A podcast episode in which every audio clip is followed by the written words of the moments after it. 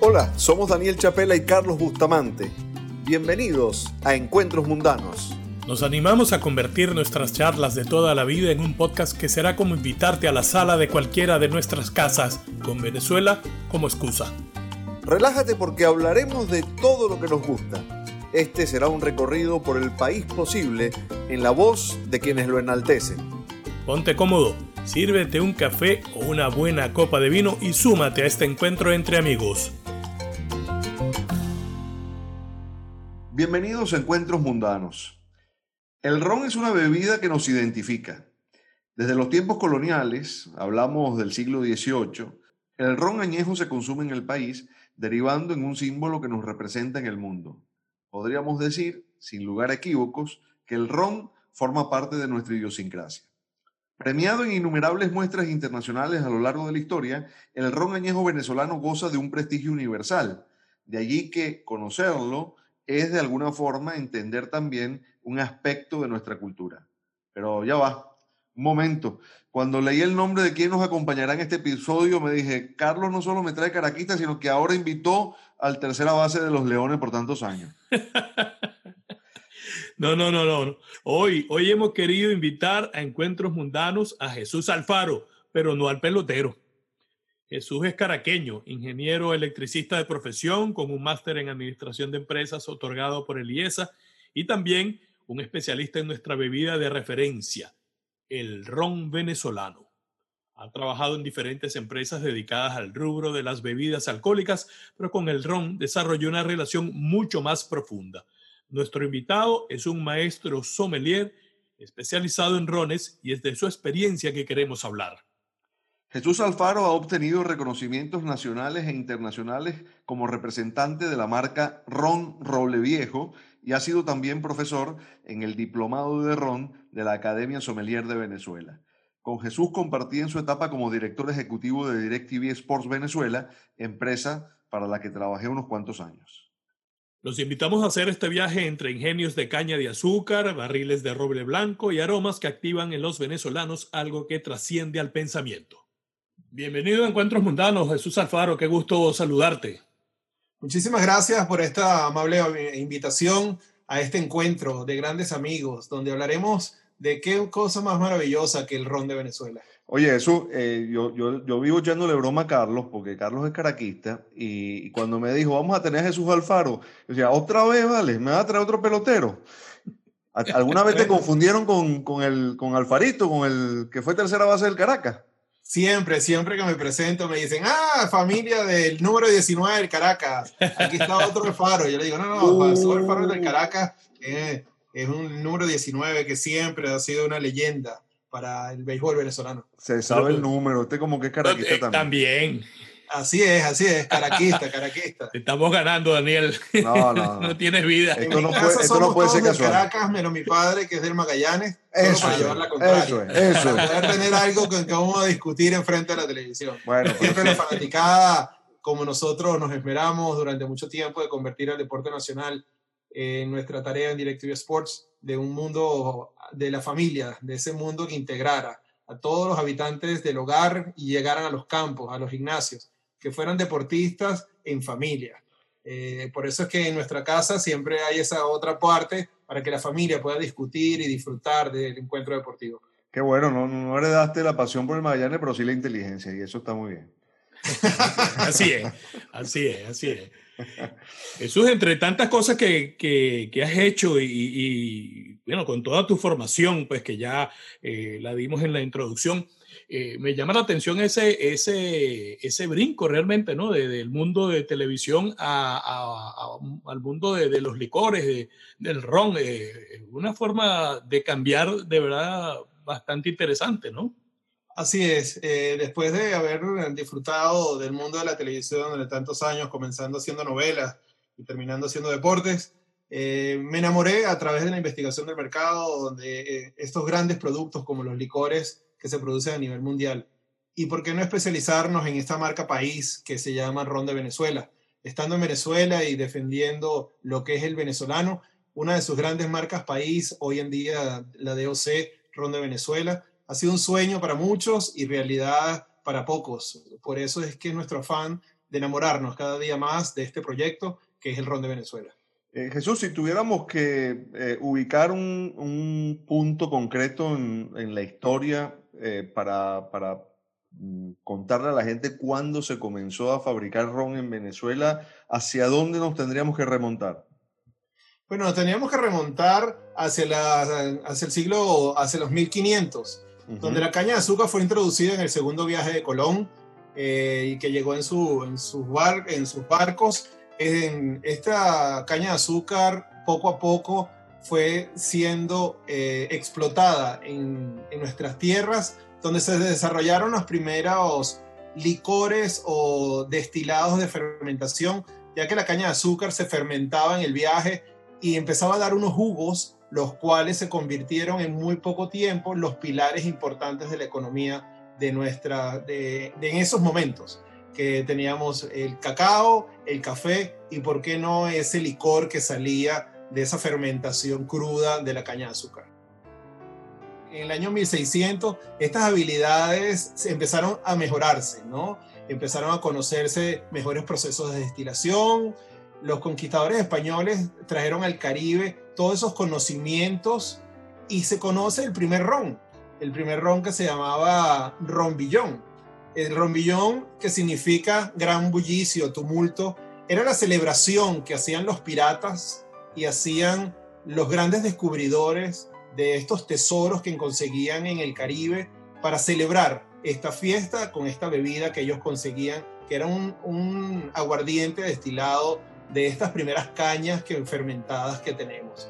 El ron llegó a ser la primera bebida del Nuevo Mundo esa bebida que se comercializaba y era punto de intercambio. Luego para los 1700 el ron llegó a ser la primera industria de las colonias americanas y eventualmente se convirtió en la principal moneda de comercio e intercambio, ¿no? La demanda de ron eh, era tan alta que se establecieron las principales destilerías en Nueva York y en Inglaterra, importando melazas desde el Caribe. Hoy en día tenemos tres tipos de ron. Tenemos los rones que se hacen de jugo de caña, los rones que se hacen de melazas y los rones que se hacen con jugo de caña o melaza y especies. En otras palabras, tenemos rones de la tendencia española, que son rones que se hacen con melazas, los rones eh, agrícolas que se hacen con jugo de caña o rones franceses, y están los rones ingleses, que es una mezcla de, de estos dos rones y se les coloca especies, ¿no? Eh, para los años 1800, después de la guerra de independencia de Venezuela, el proceso productivo mejoró y comenzó a hacerse una actividad comercial. Poco a poco fue creciendo en el país, donde eh, la industria del ron fue uno de los pilares para que otros países vieran lo que se podía hacer en, con respecto al ron.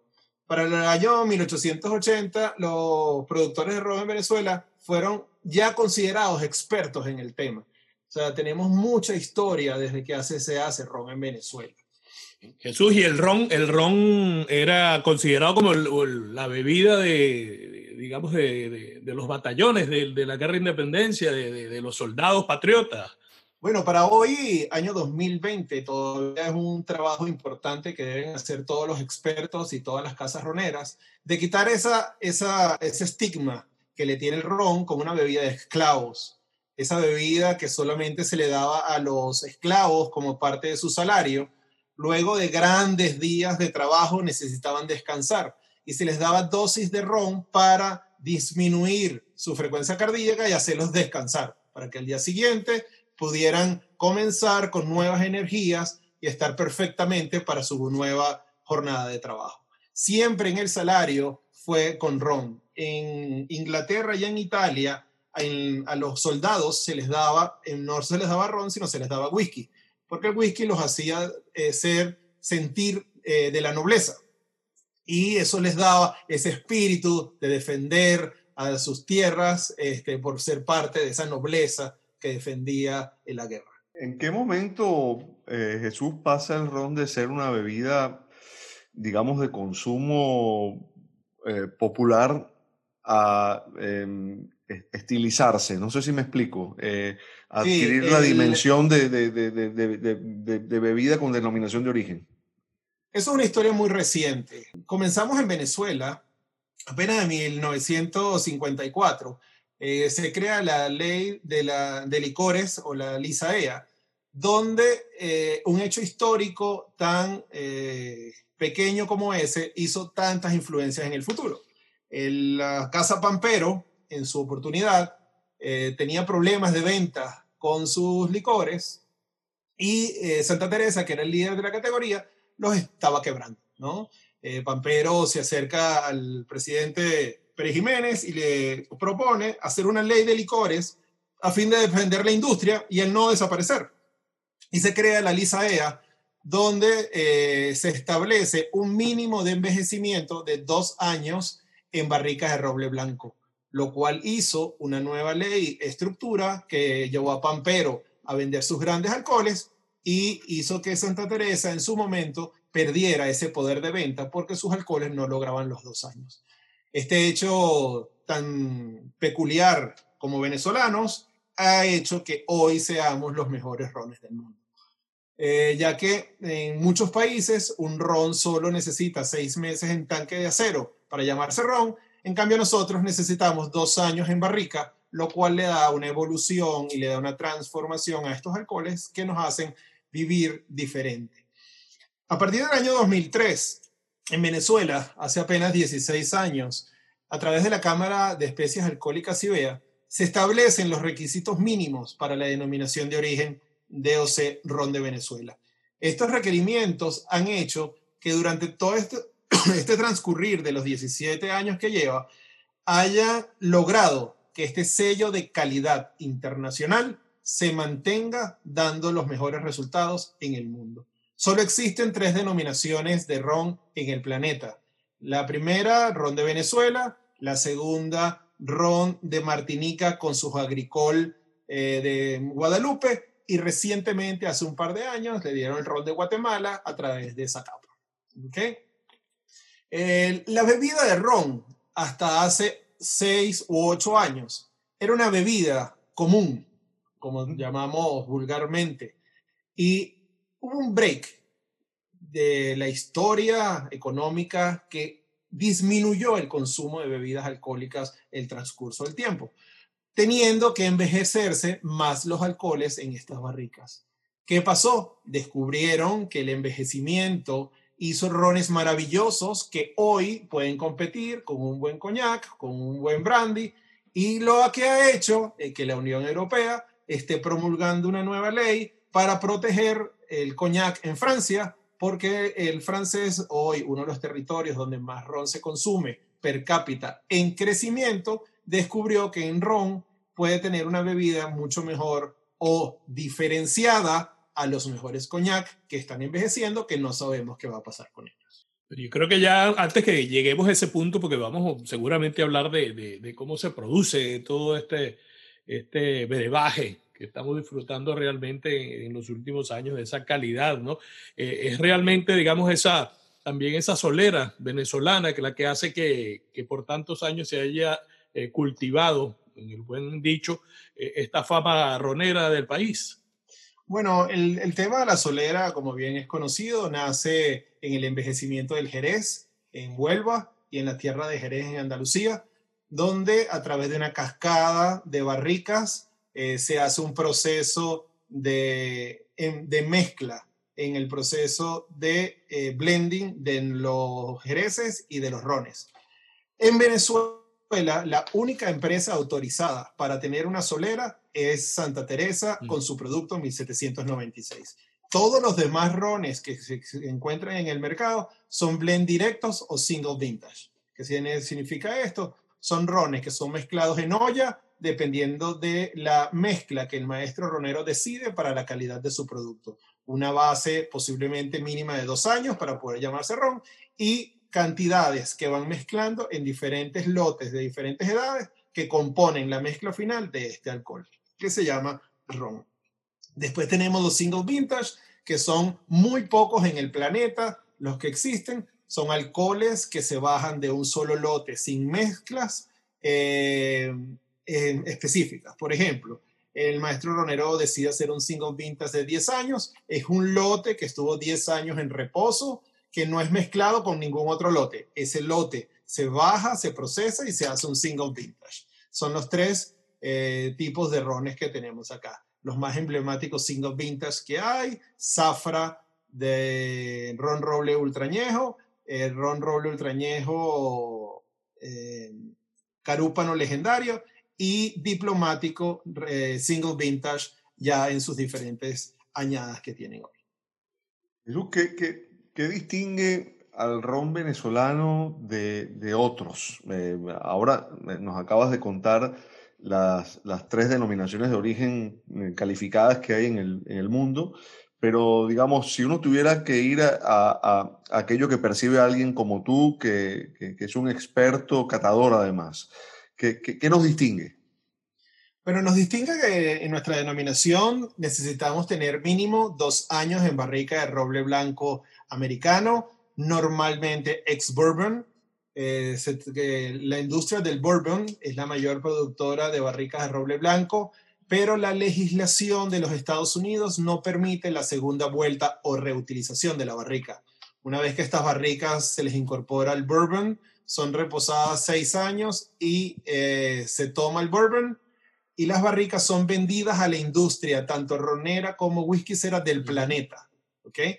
Eh, como saben, el bourbon tiene un nivel de astringencia alto, el cual es eh, característica de esos aceites primarios de las barricas de roble blanco, el cual solamente lo tiene el bourbon. El resto de los whiskies y los rones del mundo le dejamos esos aceites primarios y tomamos las bondades que la madera nos entrega en color, tanicidad y sabor para nuestros rones. ¿ok? Por eso nosotros necesitamos tener mínimo dos años de barrica en roble blanco americano. Ah, en el mundo eh, podemos conseguir uno de los rones más vendidos del mundo, eh, es alcoholes destilados reposados en tanques de acero. Eh, en otras partes del mundo tenemos rones hasta de año y medio para llamarse ron y en Venezuela tiene que tener mínimo dos años. Adicionalmente a eso, tienen que ser productos de la melaza de la caña de azúcar venezolana. No se puede incorporar eh, eh, materia prima de otros países y su grado alcohólico, que es importante, no puede ser menos de 40 grados. todo el mundo eh, que anda en el mundo de los licores, dice, ¿y por qué no lo ponemos en 37.5 como otros productos? Bueno, para nosotros eh, es una característica que aun cuando tengamos más impuestos, garantizamos que tenemos un producto de muy altísima calidad en el tema de los 40 grados. como saben, los alcoholes que tienen más de 40 grados se llaman overproof porque eh, en el Caribe, cuando los barcos venían y el alcohol estaba eh, a los 40 o por debajo, se mojaba, la, se mojaba la pólvora de estas barricas que se rompían y a la hora de hacer ignición no prendían.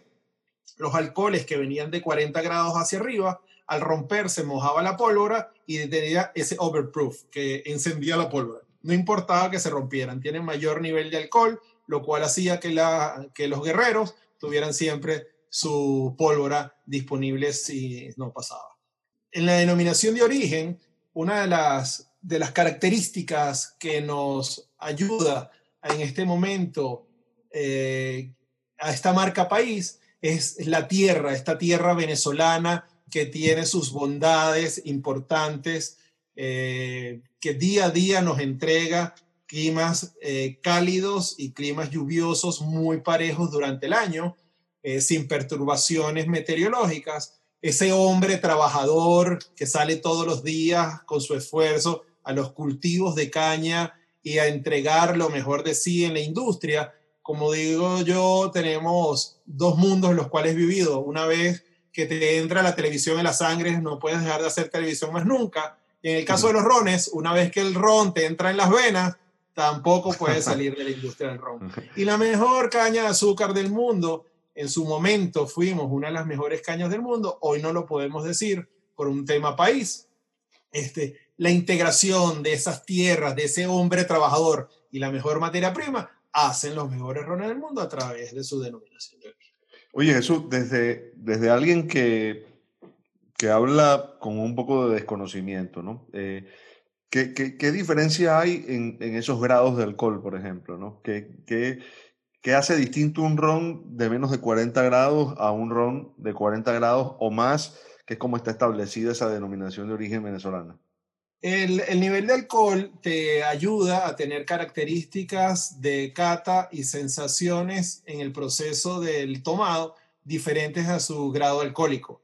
Más de 40 grados, empieza un picor en el borde de la lengua, muy característico del overproof, que te da e, e, esa sensación de que algo está caminando por la lengua, algo sabroso que se está moviendo. Los 40 grados, el punto de equilibrio para la coctelería, porque eh, no pierdes, eh, no pierdes esa presencia alcohólica cuando le incluyes algún agregado a la coctelería como una cola negra o algún otro tipo de soda o de tonic que necesites para la composición del cóctel. Y cuando bajas de los 37.5, mientras más agua tiene el destilado, lo puedes tomar eh, casi un ready to drink. Entonces, eh, tienes menos composición de alcohol y tienes más agua. Por eso es que los 40 grados es ese punto de equilibrio entre un producto que te vas a tomar eh, con una muy buena carga de alcohol, pero que en seco te está dando esas bondades que absorbió de la madera, de la barrica y de su proceso de envejecimiento. Vemos que, estás hablando también en ubicación eh, de las barricas que se llevan ¿no? a Escocia, del Bourbon. En Escocia, cuando se hace el, whisky, eh, la ubicación de, las destilerías eh, hace que la propiedad del, destilado sea distinta, tenga distintas propiedades, sabores, al igual que en el vino. ¿Pasa lo mismo con el ron? Importante tu pregunta. Uno de los puntos más importantes que hoy en día tiene Venezuela y el Caribe es su ubicación geográfica. Hoy nos encontramos eh, encima del Ecuador, donde tenemos un clima tropical. ¿Y qué es un clima tropical? Un clima tropical eh, nos hace que tengamos temperaturas muy parejas entre el día y de la noche y la temperatura de la noche, ese gap térmico es lo más importante que necesitamos para el proceso de envejecimiento del ron, no, eh, debido a que las barricas eh, en el día, al tener 40 grados, en 36, 37 grados, la barrica se pone gordita porque se expande, el alcohol toma presión de alcohol, ¿ok? Y en la noche, cuando la temperatura baja a 22, 23 grados, ese gap térmico de 8, 10 grados hace que la barrica se relaje, los poros se abren y sale vapor de alcohol y entra oxígeno. Lo que significa es lo que ha pasado alguna vez en un elemento de metal que hemos dejado en nuestras ventanas, se oxida. ¿Por qué? Porque en, el metal se liberan moléculas de hierro y se incorporan moléculas de oxígeno. Exactamente lo mismo que pasa dentro de la barrica. Eh, la barrica, eh, esa incorporación de oxígeno dentro de la barrica, lo que está produciendo es una oxidación del alcohol y una transformación del etanol en ésteres que es una incorporación en la molécula de etanol de una molécula de oxígeno que le transforma las características al alcohol, dándole mejores sabores. ¿okay? ¿Por qué usamos barricas de roble blanco americano y no barricas de roble francés? Porque la porosidad del roble blanco americano es más grande que la del roble francés, lo cual hace que este proceso de oxidación sea mejor para la transformación de los alcoholes. Pero no es todo el problema en las tierras nórdicas eh, y al igual que en las tierras del Caribe, pagamos un impuesto muy importante que es el impuesto a Los Ángeles, Oil Angel Share. ¿okay? Por eso somos una bebida espirituosa, porque los espíritus son los que deciden cuánto se paga de este impuesto día a día. Es esa transformación de la temperatura que ellos deciden para que ese gap térmico sea más grande o más pequeño y la evaporación sea mayor o menor. En números grandes, en números pequeños, en el Caribe la evaporación va entre un, 0, entre un 5% y un 9%, y en las tierras nórdicas va entre un 0,2 y un 3%. ¿Eso qué significa en números gruesos? Los primeros dos años de, eh, de envejecimiento de un ron se evapora el 20% en 10 años se evapora el 70%. Si nosotros metemos 200 litros en nuestra barrica, en 10 años se evaporaron 140 litros que se bebieron los espíritus a través de su, de su impuesto y solo quedan 60 litros dentro de ella. Organolépticamente, no científicamente, está comprobado que un ron envejecido en Venezuela o en el Caribe por 10 años equivale a un, a un whisky envejecido por 30 años. Por eso cuando yo le digo, wow, vamos a tomarnos un ron de 10 años. Bueno, es que yo me estoy tomando aquí un 18. No, no, no. Mi ron de 10 años es mucho mejor organolépticamente por su proceso de envejecimiento que un whisky de 18 años. ¿Ok? Y eso significa porque en las tierras nórdicas ese gap térmico solo ocurre 3 meses y medio, 4 meses al año, que es el final de la primavera y el verano. En el otoño y en el invierno ese gap térmico es muy pequeñito y ese proceso de oxidación se para. ¿No? No se para al 100%, pero se disminuye. Por eso es que las bebidas en las tierras nórdicas son muy amaderadas porque su reposo eh, durante mucho tiempo es muy bajo. Eh, por eso es que la gente dice un single vintage de ron, eso están locos. Claro, en 10 años, un single vintage de 10 años perdió el 70% del producto para lograr ese poquito de manjar, ese manjar, ese, ese, ese ron que está ahí presente en esas barricas que le entregaron todo su arrope, todo su color, todo su aroma. Eh, esa es la gran diferencia hoy entre envejecer en, el Caribe o envejecer en las tierras nórdicas, como bien preguntan.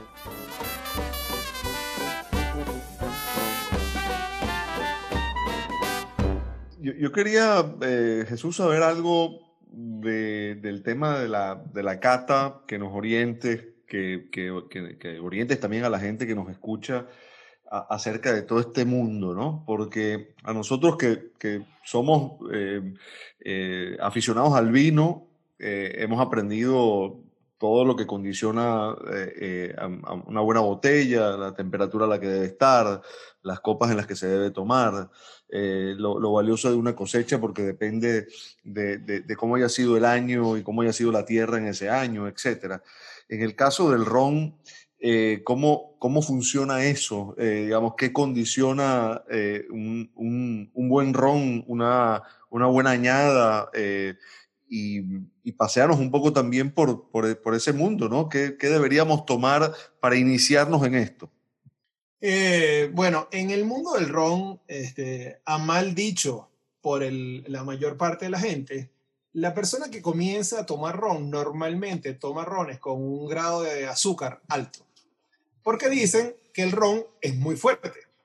Eh, las personas que toman rones con un grado de azúcar alto dicen, no, este ron es suavecito, cuando no se dan cuenta que el azúcar lo que está es enmascarando el alcohol, que son los mismos 40 grados o los mismos 37.5 o los mismos 45 que tiene un ron de menos cantidad de azúcar pero en gusto te da esa sensación de que el ron es muy suave.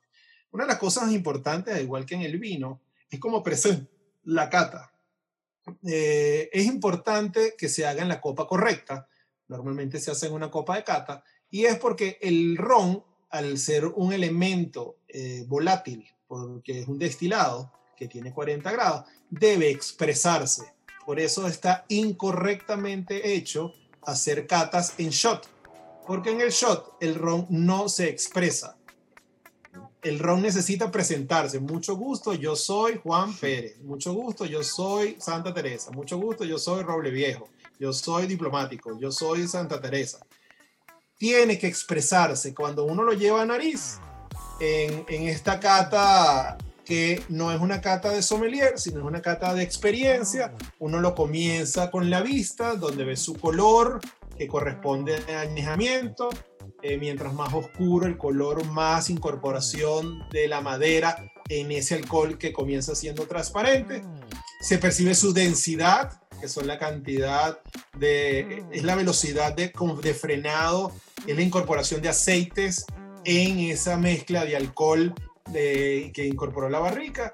Unas notas, como decimos en el vino, esas bellas lágrimas o esas piernas, a lo mejor venezolano, esas lágrimas para los casados y esas bellas piernas para los solteros, que inundan esa copa y nos hace empezar a soñar que vamos a descubrir dentro de él. Luego, es importante que al ser un destilado de 40 grados, debemos tener cuidado con la nariz.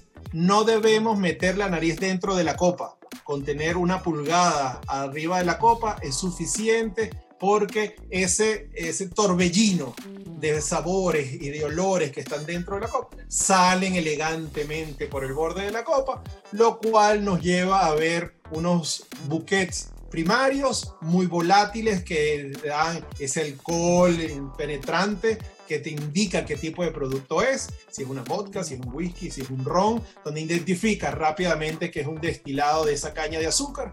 Unos olores secundarios o un buquet secundario que vienen de la fermentación, de ese aroma a confetería, esos aromas que solo salen en la fermentación, por eso es el principal proceso en la producción de ron donde comienza el maestro ronero a soñar.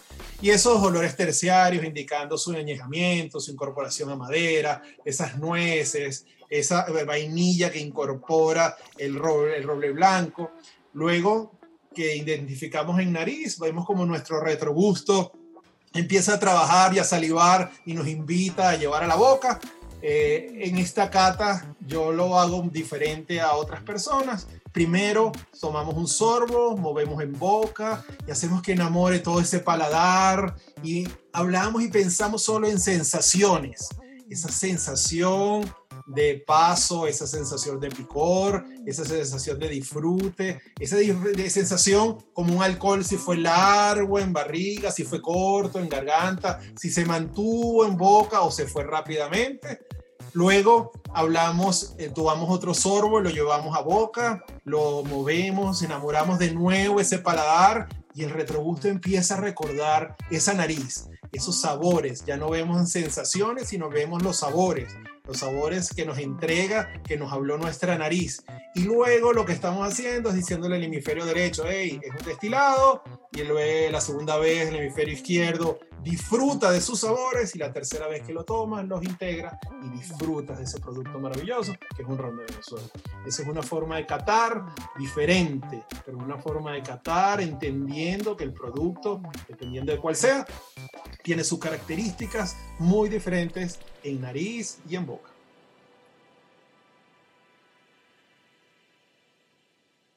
salud. ya no queda sino disfrutar lo que sea eh, por los momentos. Ya de aquí saldré a buscar a poner algo en, un, en, un, en una buena copa.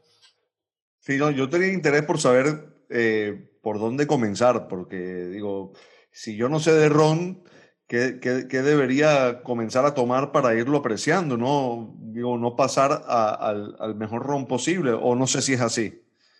Eh, bueno, todo depende en dónde te quieras iniciar, porque normalmente uno inicia en el mundo de la coctelería, que siempre ha sido un mundo eh, de los alcoholes o de los rones blancos.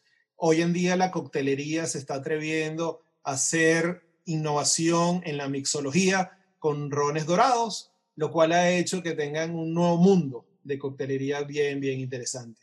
Yo te recomendaría comenzar con un buen ron, donde entiendas lo que es el ron, para luego tener vertientes e ir subiendo los niveles de azúcar o ir haciendo hacia las partes más secas para entender esas diferencias. No hay un mejor ron. Cada ron tiene su espacio y su momento de tomar. Nosotros podemos hablar de tres categorías de rones. Los rones rumberos, ese ron fiestero para hacer fiestas, para celebrar, para beber Después te ese ron de tradición, que es el que tienes en casa, para compartir con tu familia, para la mesa, para esos momentos en familia. Y después están los rones de lujo, que es ese ron que tú compartes con un buen puro, o en una conversación con tu padre, o una conversación con tu hijo, que hace la diferencia. Entonces tenemos categorías para cada momento y cada ron tiene su espacio. A la hora de, de, que hablemos de target de mercado, porque sabemos que eh, el vino es una cuestión ya de más tradición, el whisky, el scotch también. En cuando, cuando hablamos de, de rones, eh, eh, hay un mercado más joven, hay un mercado un tanto más adulto contemporáneo, ¿dónde podemos estar ubicando la bebida? Bueno, hoy el ron se posiciona básicamente entre los 25 y 60 años. eh, una de las cosas que ha crecido en los últimos años el consumo de ron en mujeres, cuando era una bebida solo de varones. Eh, la mujer ha entendido y ha conseguido una bebida cariñosa, una bebida que se puede comprender y ha crecido importantemente. Eh, como todos, mientras más joven te vas hacia el sector de ese ron rumbero, vas creciendo y te vas a ese ron de tradición de casa y luego terminas ya en un mix de 45 a 60 años, ese ron de lujo que tienes en casa para esos momentos muy especiales. ¿no? Estamos hablando de botellas que pueden estar costando desde los 8 dólares hasta botellas que pueden costar los 500, 1000 dólares. Todo depende a qué punto quieras pararte para poder eh, disfrutar de cada día un trago de un buen ron. ¿De qué tamaño es la industria hoy, Jesús, en Venezuela? Lamentablemente muy pequeña. Eh, la industria en Venezuela eh, hace 10 años se vendían más de 3 millones de cajas, hoy está alrededor del millón, más o menos. La, la, industria se ha contraído como el mundo. este año la industria se contrajo 70% y más en esta pandemia el que no hay una ley seca no decretada. Cada municipio y cada gobernación hizo su propia ley y no es una ley nacional. Entonces, es un tema, es un tema bien complicado, bien enredado. Eh, Venezuela en el mundo ha crecido poco a poco eh, a través de alianzas con grandes empresas y los pequeños a través de su esfuerzo. Santa Teresa Ron Santa Teresa hace dos años firmó un acuerdo con Bacardi, hoy su distribuidor mundial. Eh, muy pronto eh, Ron Santa Teresa se considera en todas partes del planeta. Eh, Diallo con Cacique y Pampero hoy tienen una cobertura importante en todo el planeta. diplomático, que poco a poco ha trabajado, hoy se ha convertido en el cuarto ron en volumen más vendido del mundo. Eh, lo cual ha mantenido entre el cuarto y el sexto puesto en los últimos cinco años. Han hecho un trabajo maravilloso eh, de posicionamiento. Roble Viejo está en 10 países, eh, Calazán, una marca nueva, se está incorporando al mundo exterior y se consigue en los Estados Unidos, se está empezando a conseguir en Europa. y así poco a poco cada marca está trabajando para comenzar Hoy apenas somos 13 empresas en Venezuela que 13 empresas en Venezuela que devengan la DOC. De las 25 más o menos productoras que se encuentran, solo 13 tienen esta denominación.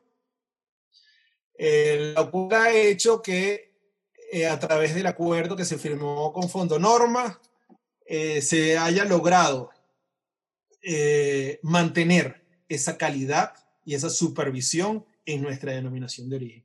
Hoy uno de los puntos que todo el mundo lo ve así como a mal, pero para nosotros ha sido muy bien, es la alianza con el CENIAT o con el Ministro de Finanzas, los cuales son garantes de nuestra denominación de origen al supervisar desde que se exprime el jugo de caña hasta que se lleva la botella todo el proceso para garantizar que los procesos sean cumplidos y la denominación de origen sea eh, mantenida en el transcurso de los años. Cuando uno llena una, una barrica el año cero, van a un galpón de envejecimiento y ese galpón lleva dos llaves. Una la tiene el Estado y otra la tiene el dueño de las barricas. Y al cumplirse los dos años, el Estado regresa la llave y le dice, aquí están tus rones para que puedas seguir o el proceso de envejecimiento o ya la comercialización. Es, es un punto complicado, pero viven con nosotros 24 horas al día, los 365 días al año, garantizando que este proceso se cumpla. Eh, Jesús, el, el, consumo, para volver a esto del tamaño de la industria, es, es más hoy eh, em, hacia el exterior que consumo interno. Eh, no te lo podría asegurar. yo sigo siendo que el consumo interno es más porque hay varias empresas que no exportan, pero hoy en el mundo se venden muchos litros de nuestros roles. Y en esa carrera por, por eh, ocupar el mercado externo, ¿quién o qué país picó adelante? ¿Y nosotros en qué buena medida eh, le, le seguimos al pie o, o tratando de, de, alcanzarlo? Bueno, el, el, mundo de los rones, nosotros tenemos que convencer al mundo que somos una marca país, que nuestra denominación hace los mejores rones del mundo y solamente tenemos 80 productos con DOC contra 4.000 que hay en el mundo. Mm. Es un mundo pequeñito, pero en el mundo hay muchos, ¿no? Entonces, por muy buenos que seas tus rones, tienes una competencia muy, muy importante en el planeta y eso ha hecho que poco a poco hayamos empezado a crecer. Venezuela, gracias a Dios, a todos los festivales que va y presenta sus productos, siempre se trae un premio. Eh, más o menos el 80% de los SKU o productos presentados en cada uno de los festivales trae productos importantes y hemos tenido varias veces los mejores rones del mundo, no dicho por nosotros, sino eh, dado en premios por los grandes expertos en cada uno de estos festivales. En cuanto a comida, el vino, estamos hablando de, que si queremos, eh, digamos, tener un, producto posicionado, pues el vino para comer es el que, digamos, tiene eh, un, pie bien, bien firme, ¿no? El ron con la comida o el, ron después de la comida.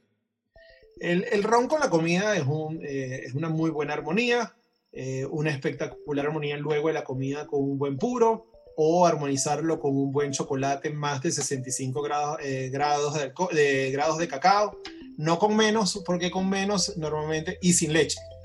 Eh, debe ser un chocolate amargo con más de 65% de pureza, eh, lo cual hace una armonía espectacular eh, en boca, ¿no? El, ron para hacer un buen cóctel de bienvenida a la mesa armoniza muy bien, o ese ron de despedida que te da ese placer del café puro o con una piedra de hielo o con un buen chocolate. Jesús, ayúdanos a hacer una escala de rones venezolanos por eh, calidad, eh, precio y reconocimiento. Eh, ¿Cuáles serían esos rones, que tendrías en tu, en tu casa? En los rones podemos hablar de los rones añejos, que son rones entre 2 y 4 años de envejecimiento. Luego tenemos los rones extrañejos, que son los rones entre 4 y 10 años de envejecimiento. Los rones ultrañejos, que son rones entre 10 y entre 10 eh, y 14 años por ahí. Y después los XO, que pueden tener rones hasta 15 años de envejecimiento. Una de las cosas importantes es que los rones no tienen edad.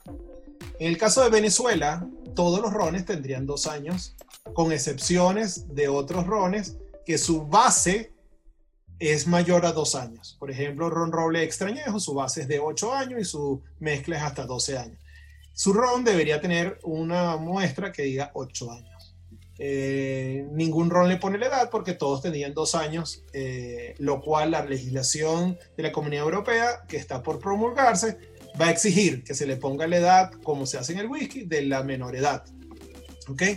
Eh, por eso es que hoy en día uno puede ver en el mercado rones de 15 años y bueno, hay que saber si realmente la menor edad es de 15 años o es como en el método inglés, que se voltea y se pone la edad del máximo, de la máxima edad, ¿no? Hay, muchísimo, hay muchísimos productos que hablan de eh, algo 23, algo 15, algo 12, algo... No, no dice años en ningún lado.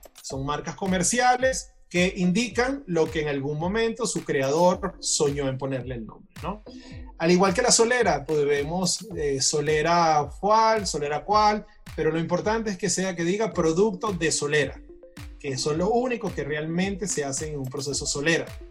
En el proceso solera no hay forma de identificar la menor edad porque como las barricas no se vacían al 100%, sino dependiendo de la legislación se van vaciando 50, 30 o 25%, eh, quedan alcoholes que se van mezclando con los años y uno sabe cuál es la edad mínima de esa última barrica que es la que está en el suelo donde uno saca la solera. Entonces en los blend directos tú puedes saber la edad, en los single vintage por supuesto sabes la edad porque es el lote que bajaste y en las soleras es muy difícil de conocer las edades. Eh, ¿cuáles, ¿Cuáles son los tuyos, Jesús? Tus, tus rones predilectos, esos que no, que no fallan. Ah, mis rones predilectos, ah, los que no fallan para mí. Bueno, eh, para mí uno de los mejores rones eh, que yo he probado es el Single Vintage 1997 de la Casa Diplomático. Eh, ron roble ultrañejo de ron roble, roble zafra, eh, legendario de Carúpano, en 1796 de Santa Teresa, son los rones que no deben faltar en casa, ¿no? Eh, esos son esos rones premium para el momento especial. Y luego podemos tener rones para la cocina, para la coctelería, que son rones como el linaje, eh, tenemos a Mantuano de diplomático, linaje de Santa Teresa, un Carúpano 12 eh, o un Carúpano 21, tenemos a ese ron Calazán ultra eh, añejo, tenemos una barrica 80 de la casa de Celicor, o un buen cacique de, como decíamos todo, de la bolsita de cuero, ese cacique... Aniversario aniversario que tenemos en casa. Eh, son rones que hay que tener para ese día a día, ese día del cocinar, ese día del compartir, esa buena coctelería para tener en casa, ¿no?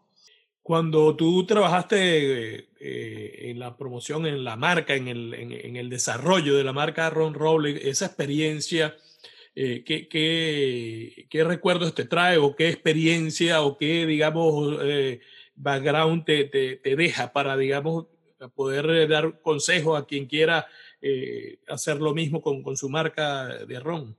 Ron Roble nació de una forma muy particular. Nació para un grupo de amigos. Nosotros lanzamos Ron Roble en el Duty Free, con lo cual era muy difícil de acceder. Solamente las personas que viajaban podían acceder a él cuando entraban o salían. Y eso comenzó a ser una, un, una bulla, un grupo de, mira, tú que estás llegando, cómprame una botella pero si eres amigo de estos que están aquí, entonces hizo un grupo de conocedores de ese boca a boca que fue hablando del producto, que lo hizo maravilloso, y hizo una gran comunidad de aliados y consumidores que hicieron que Ron Roble llegara muy pronto a ser el primer ron más vendido del Duty Free y el tercer ron premium en ventas de Venezuela. ¿no? Otra de las cosas eh, fue el posicionamiento ideal de la marca donde sabemos vivir, era su eslogan, sabemos vivir, hay que aprender a vivir de cada momento, de cada historia. No todo en la vida es bueno, no todo en la vida es malo. Cada aprendizaje que tiene la vida hay que celebrarlo. Por más error que cometas, aprendes de ellos, celebra lo que pudiste aprender. Por cada victoria que llevas a la meta, hay que celebrarla. Por eso hay que saber vivir y qué mejor que vivir con un buen trago de ron. Oye Jesús, ¿qué, qué se requiere para, para ser un maestro, maestra eh, ronero? ¿Y cuántos hay en el país? Ok, actualmente hay seis maestros roneros. Eh, nada más. Sí, nada más. Son muy pocos. Porque es muy difícil ser maestro ronero. Necesitamos tener mínimo eh, como requerimientos ser ingeniero químico o ingeniero de producción. ¿Okay? Luego debes tener entre 25 y 30 años en la industria. A partir de los 15 puedes empezar a calificar porque tienes que tener experiencia en todas las áreas de la industria, desde la agronomía hasta el proceso de embotellado. Todos los procesos de la industria tienen que ser conocidos por ti, porque al final, eh, en el proceso de elaboración de, de los rones, todo comienza mucho antes de destilar y de tener esos alcoholes.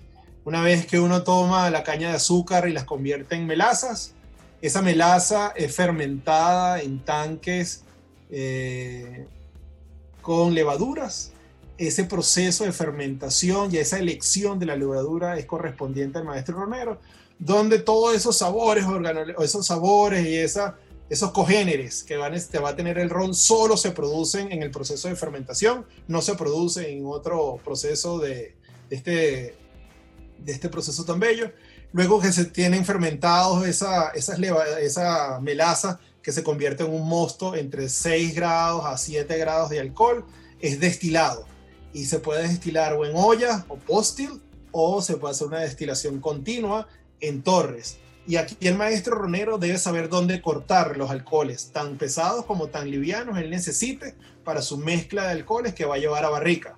Una vez, una vez que tiene esas barricas, son llenadas y llevadas a los galpones de envejecimiento donde el maestro hornero hace otro blend, pero un blend de barricas. Decide cuántas barricas de primero, de segundo, de tercero, de cuarto, de quinto uso usa para que en su mezcla de, de su lote haya una incorporación precisa de tanicidad, de color, de aromas de estas barricas.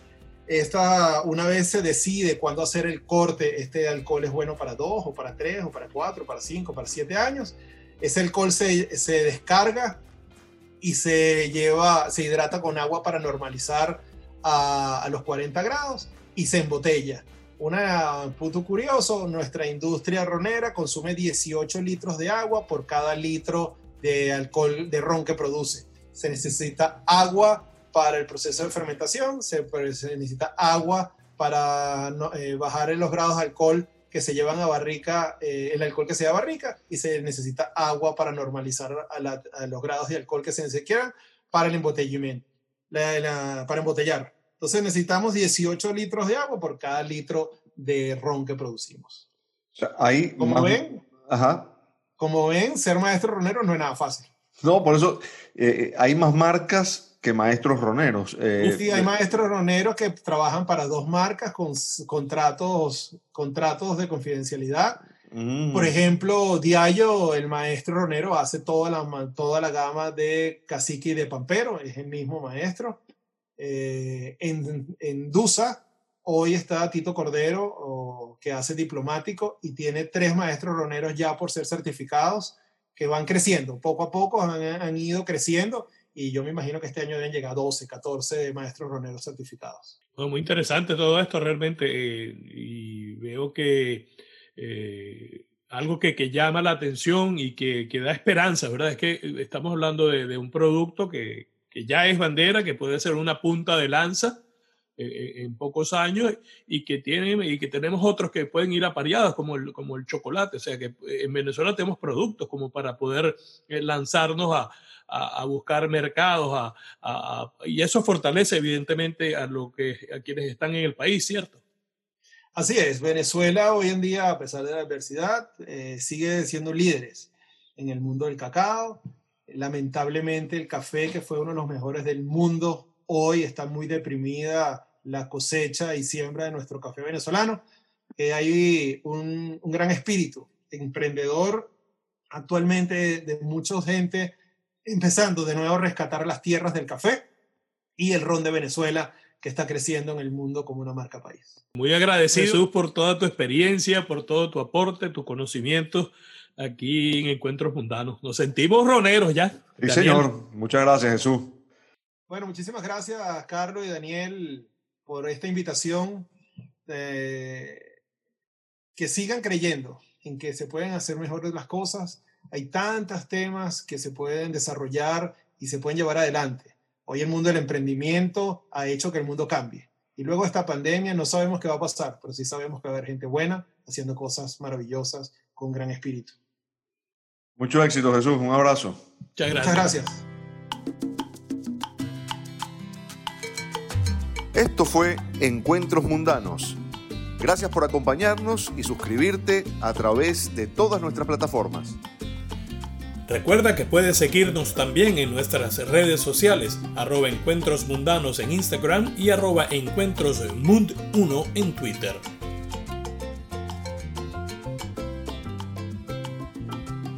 Nos quedamos para la sobremesa. Abrazo inmenso y bien venezolano. Hasta que un nuevo encuentro nos reúna.